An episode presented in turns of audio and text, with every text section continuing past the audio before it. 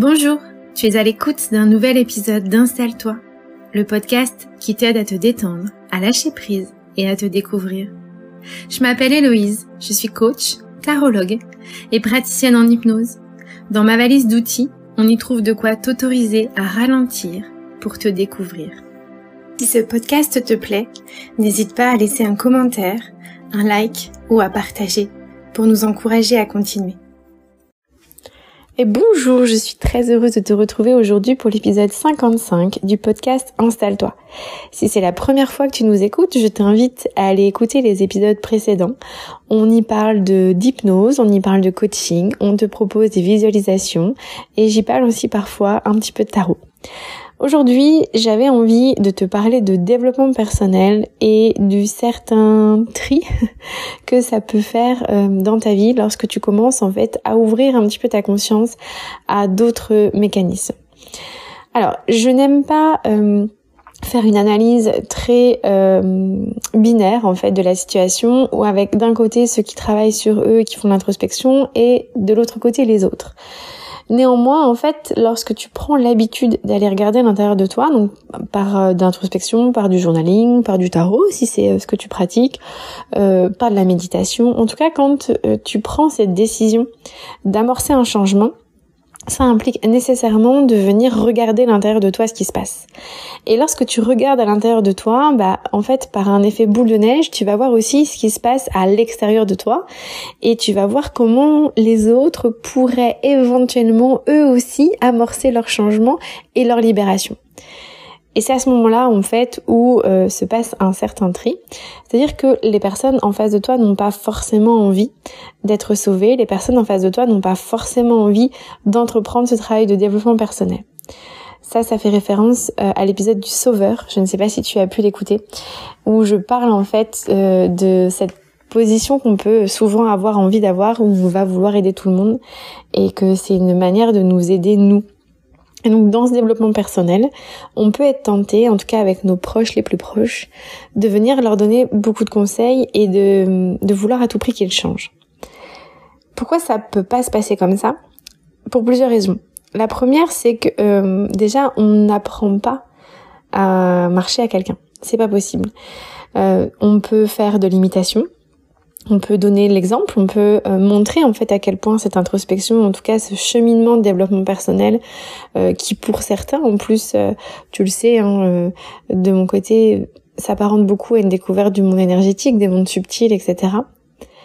Ça, on peut venir entre guillemets montrer l'exemple, et encore j'aime pas trop cette terminologie, mais montrer que cette introspection, ben, elle peut être agréable et elle nous ouvre des perspectives d'évolution mais tu ne vas pas pouvoir le faire à la place de quelqu'un. Tu ne peux pas apprendre à quelqu'un à se regarder le nombril, tu ne peux pas apprendre à quelqu'un à marcher, tu ne peux pas apprendre à quelqu'un à dormir. je suis en plein dedans puisque si tu me suis sur les réseaux sociaux, tu sais que j'ai un bébé qui ne dort absolument pas. Et je me répète que ceci n'est pas un apprentissage mais une acquisition. Bah, le développement personnel, c'est pareil. C'est euh, c'est une acquisition. Ce n'est pas un apprentissage. On ne va pas pouvoir t'apprendre à faire du développement personnel. Personne ne va pouvoir te forcer à faire du développement personnel. Et si tu deviens un petit peu saoulant avec tes proches en disant mais si, mais regarde, c'est trop génial. En fait, ça risque de faire l'effet inverse et ils ne vont pas avoir envie de se regarder l'ombré. Ça, c'est la première chose. La deuxième chose, c'est que quand on ouvre en fait ce côté un petit peu de perspective et qu'on se rend compte à quel point c'est génial de se découvrir. Euh, alors moi, je le sais, je le fais énormément avec le tarot. Euh, il y a toujours des libérations qui sont absolument incroyables. On se rend compte finalement de toute cette euh, de tout ce panel en fait de beauté qu'on a à l'intérieur de nous et on s'aperçoit qu'on s'est mis des barrières et qu'on s'est mis des limites tout au long de notre vie et on a envie de dire aux autres "Eh regarde, t'es totalement fermé dans ta boîte pleine d'étiquettes, tu veux pas venir me rejoindre?" Et en fait, euh, souvent le message qui est envoyé c'est euh, plutôt un message de rejet. C'est le message de dire à l'autre "Bah tu n'es pas assez bien pour moi, euh, tu n'es pas assez bien, tu devrais faire comme ça." Et ça vient réveiller des vieilles blessures de justement ce besoin de perfection, des blessures de rejet, des blessures d'abandon, de je ne suis pas à la hauteur. Alors que toi, c'est pas du tout ton objectif, mais en tout cas, c'est souvent de cette manière-là que le message est perçu.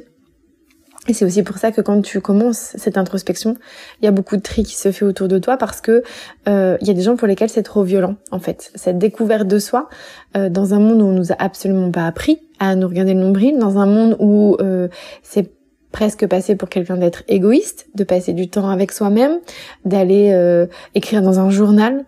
Euh, moi, j'ai eu beaucoup de remarques là-dessus sur un petit peu des gloussements de ah tu tiens un journal intime c'est très compliqué d'expliquer à quelqu'un que absolument pas, que le journaling n'a rien d'un journal intime, que c'est euh, le meilleur euh, psy coach euh, que j'ai pu trouver et qu'il me coûte 11 euros et encore parce que j'achète un super cahier le Strum mais que c'est le meilleur investissement de ma vie et que on n'est pas du tout sur j'ai trop envie d'embrasser bidule comme comme un journal intime quand on a 5 ans. Si la personne en face elle a pas envie, c'est difficile et en fait ça va juste euh, lui montrer que euh, elle ne se sent pas suffisamment à la hauteur et qu'elle ne se choisit pas encore dans sa vie. Et donc finalement, ça va venir creuser l'écart. Donc ce que tu voulais initialement, c'est rapprocher les personnes qui te ressemblent, les personnes que tu aimes et les personnes à qui tu as envie de dire mais regarde, vraiment ça va être top.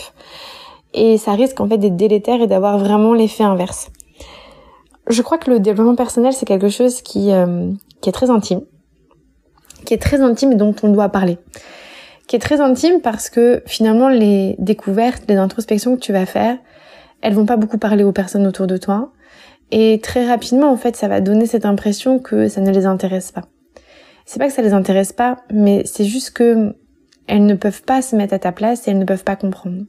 Par contre, en donnant l'exemple, en étant en fait euh, cette personne qui commence à assumer tes choix, cette personne qui met ses limites, cette personne qui euh, ne se fait plus contrôler, cette personne qui euh, qui court après ses rêves, qui entend ses besoins, qui, qui gère ses émotions. Enfin, ma liste elle est infinie.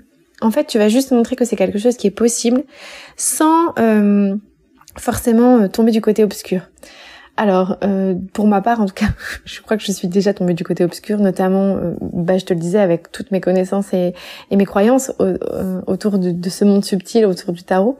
je sais que j'ai beaucoup de mes proches qui s'inquiètent, qui s'inquiètent, et je ne pensais pas qu'il y avait autant de peur autour d'un gourou, tu vois, quelque chose comme ça en sachant que finalement, peu importe la technique de développement personnel que tu vas choisir, tu es toujours ton propre maître et tu seras toujours la seule et unique personne euh, apte. Ça, tu le sais, j'insiste énormément là-dessus, mais c'est indispensable. Fuis tous les endroits où on va te donner des dogmes. Tu seras la seule personne euh, à même en fait de de créer ton développement personnel et d'aller à ton propre rythme. Et ça, euh, il y a quand même beaucoup de croyances autour de tout ça, beaucoup de croyances autour de, de de cette recherche de la joie et en tout cas de l'acceptation de qui on est. Et ça peut faire peur au monde autour de toi. Et si tu leur montres en fait que ben oui, peu importe si les, les croyances ont changé, t'as juste libéré la vraie personne que tu étais, mais ça ne change rien à qui tu es fondamentalement. Et si tu es quelqu'un d'ancré, tu resteras ancré. Et si tu étais déjà un peu perché, tu resteras un petit peu perché. Mais il n'y a rien qui va venir se modifier par rapport à ça. Donc, le message, n'essaye pas de changer les autres, change-toi. Donne l'exemple et je suis sûre que comme une grande nuée de couleurs, tout ça va se répandre autour de toi sans que tu aies besoin en fait d'être vraiment dans cette démarche de force et de puissance parce que ça, ça ne fonctionnera pas.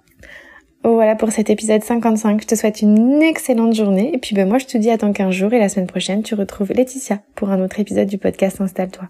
Salut